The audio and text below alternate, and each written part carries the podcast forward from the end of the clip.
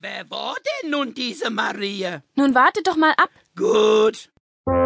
Es lebte einmal ein junges Mädchen. War das die Maria? Eugen, Schon gut. wo war ich? Mädchen. Genau, also. Es lebte einmal ein junges Mädchen vor langer Zeit in Israel. Das war vor ziemlich genau 2000 Jahren. Echt?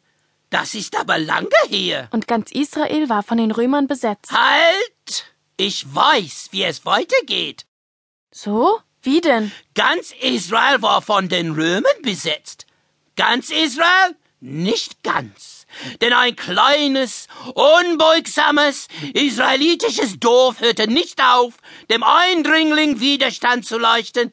Ich bin gut, was? Eugen, ich glaube, du bist bei Asterix gelandet. Und das war nicht Israel, sondern Gallien. Und außerdem noch ein bisschen früher, nämlich 50 vor Christus. Und es ging um Julius Caesar. Oha, knapp daneben. Ist auch vorbei, oder?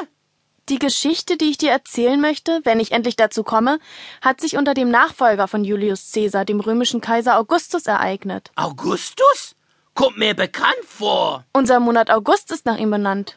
Dann muss das ja ein wichtiger Mann gewesen sein. Kommt er in unsere Geschichte auch vor? Ja, aber nur am Rande.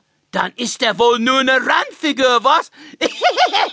ja, ja, schon gut, ich höre zu. Was ist das? Unsere Geschichte beginnt damit, dass in einem kleinen Dorf, Ah, auch kein kleines Dorf. dass in einem kleinen Dorf, in dem Maria wohnt, etwas gefeiert werden soll. Was denn? Na dann hör mal zu.